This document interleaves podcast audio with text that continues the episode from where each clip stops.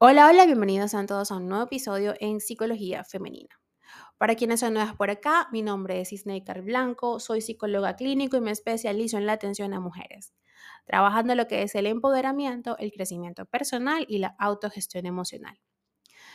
Y el día de hoy, como vieron en el título de este episodio, vengo a hablarles sobre, o a profundizar, mejor dicho, sobre aquellos comentarios que pueden ser negativos, ese diálogo interno negativo, eh, que se alimenta ¿no? de los comentarios negativos, valga la redundancia, de las personas que queremos y cómo podemos gestionar esto.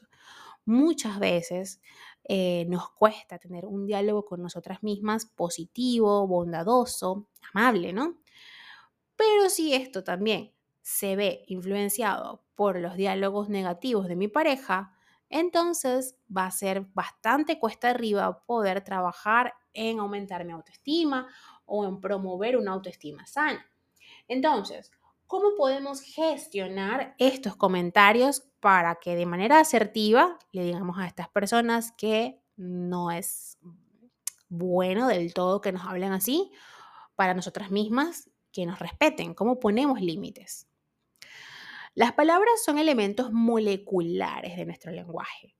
Dependiendo de muchas variables, pueden dejarnos una impronta emocional similar a la señal que dejan las agujas del experto tatuador sobre nuestra piel, es decir, quedan tatuadas, ¿no? Pero ¿por qué la comunicación humana puede lograr ser tan dañina? Los comentarios negativos pueden dejar cicatrices que nos machacan como parte de nuestro diálogo interno durante años, como les decía.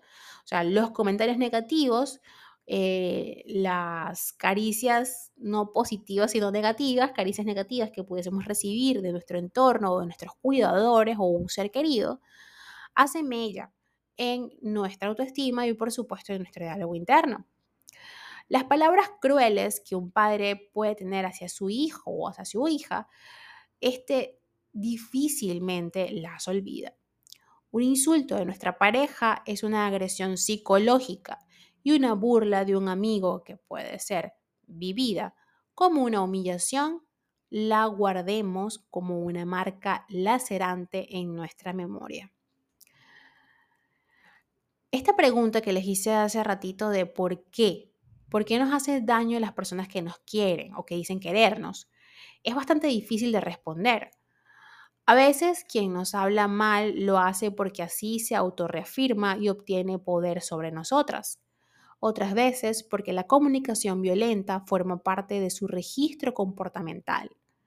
En otros casos se esconde esa falta de responsabilidad emocional de quien no entiende que amar es respetar.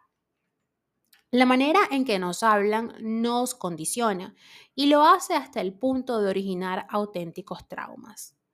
Hablarnos bien entre nosotras o entre nosotros implica cuidar lo que se dice, seleccionar bien las palabras para poder así construir vínculos sólidos y felices. Algo tan básico, a la vez sencillo, es una práctica que no todos entienden a menudo, eh, o sí, a menudo, mejor dicho, la manera en que nos hablan, como les decía, nos condiciona. Y quienes sufren enfermedades y dolores físicos experimentan mayor sufrimiento cuando reciben comentarios negativos y críticos de su entorno. Todos y todas en algún momento hemos lidiado con comentarios negativos, en el instituto, en el trabajo y hasta la propia calle son escenarios en los que de pronto nos puede llegar una mala palabra, una crítica, un insulto o una burla cruel. En efecto, estas dinámicas duelen y hasta enfadan. Sin embargo, las expresiones malintencionadas hacen daño mayor o hacen un daño mayor cuando vienen de alguien a quien apreciamos. Las personas construimos unas expectativas sobre cómo esperar ser tratadas. De este modo, si hay algo que esperamos de nuestros progenitores es cariño, validación y afecto. Lo que damos por sentado que nos ofrecerá una pareja es amor, cuidado y ternura. Sin embargo, cuando recibimos justo lo opuesto, se produce una dolorosa disonancia. Como siempre les cito estudios o artículos que consigo en el momento que voy a investigar para hablarles sobre algún tema. Esta no es la excepción.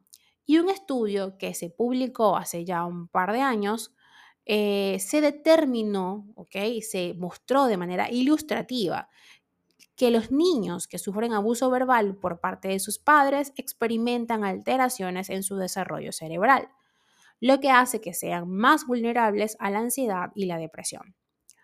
Como podemos intuir, el ser humano no está preparado para recibir comentarios negativos de su entorno más cercano y significativo.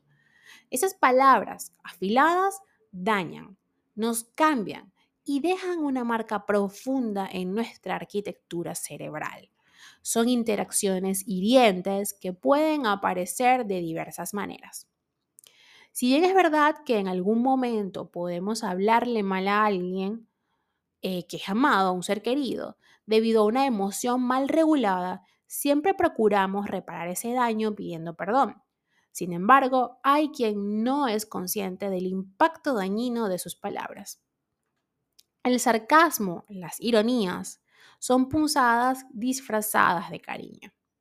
Un estudio realizado por la Journal of Experimental Psychology señala que en nuestro lenguaje cotidiano es común utilizar recursos lingüísticos como el sarcasmo. Ahora bien, el sarcasmo y la ironía pueden convertirse en una agresión verbal cuando se personalizan y se usan para ridiculizar a alguien cercano. Esta dinámica es muy frecuente en las relaciones de pareja. Hay quien se deleita siendo ese matón intelectual que con su ingenio comunicativo menosprecia al ser amado, revistiéndolo de aparente cariño. Las críticas que buscan ser útiles y nos abruman. Ah, bueno, mira, no me lo estás preguntando, pero, o no te lo tomes a mal, lo digo por tu bien, ¿no? Estas frases o cualquier conversación cualquier consejo, entre comillas, que comience con estas frases, eh, en efecto, ¿ok? Las personas que más queremos son las que hacen estos tipos de comentarios negativos camuflados de consejos bien intencionados. Estas personas son las que nos dejan caer una crítica pensando que con ella nos hacen un favor y no. Ojo, yo recibí muchísimas de esas hace un par de meses atrás eh, tuve que bloquear un montón de gente de mi sistema, de mi vida, ignorarlos, eh, porque sí había muchos comentarios de esos que no te lo estoy preguntando, pero igual tú me lo estás diciendo. Entonces, ¿a qué jugamos, no? Estas son situaciones muy comunes ante las que no siempre sabemos cómo reaccionar, porque hay críticas que, aunque pretendan ser constructivas y hasta cariñosas, actúan como auténticos misiles directos a nuestra autoestima. También cuando nos quieren, pero nos infravaloran, es otra señal u otra, eh, bueno, es una bandera roja también, ¿no? Para estar pendiente de por qué nos tratan así y si tenemos que alejar a esas personas, ojo, así sea nuestro hermano, nuestra hermana, nuestra cuñada, nuestra madre. Si hay que colocar límites, se deben colocar.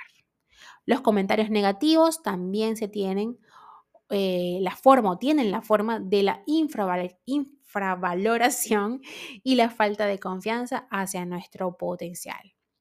Hay que ver qué torpe eres, no te esfuerces en intentarlo, eso que tienes en mente no es para ti. Imagínate, palabras fuertes, ¿no?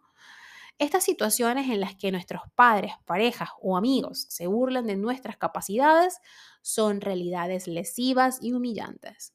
Es una experiencia capaz de limitarnos o de suscitar ira y enfado latentes que muchas veces elegimos silenciar. Las comparaciones también son una forma de diálogo negativo. Si echamos la mirada hacia atrás y la dejamos en algún momento de nuestra infancia, es posible que nos encontremos con este tipo de situaciones, en las cuales nos comparaban con nuestra hermana, con nuestro hermano. Mira cómo la hace fulanito o fulanita. Este tipo de comentarios negativos pueden formar parte también de una discusión de pareja. Son esos instantes en los que un miembro compara al ser amado con otras figuras para echarle en cara lo que no hace, lo que dice o lo que no parece ser. Ahora, ¿qué hacer cuando esa persona, ese ser amado, nos habla mal? ¿Quién nos quiere? Y esto tengámoslo claro quien nos quiere o dice querernos no debería hacer uso de comentarios negativos, de desprecios, burlas, críticas dañinas y frases sarcásticas. El afecto exige respeto físico, emocional y comunicativo. Sin estos pilares, ningún vínculo será satisfactorio ni feliz.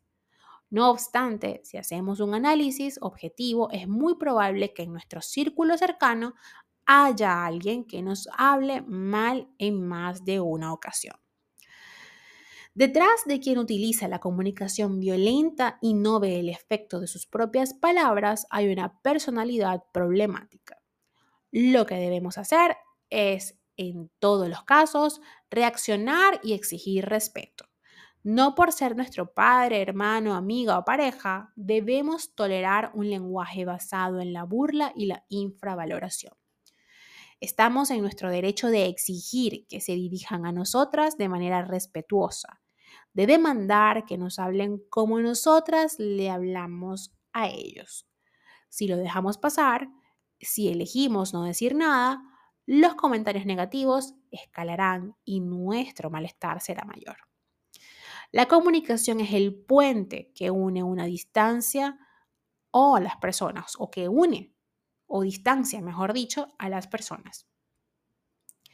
Esperamos de los demás lo mismo que nosotras les ofrecemos, cuidado en los actos y en las palabras, confianza y una comunicación empática y nutritiva emocionalmente. Si no lo recibimos, esa relación no será viable.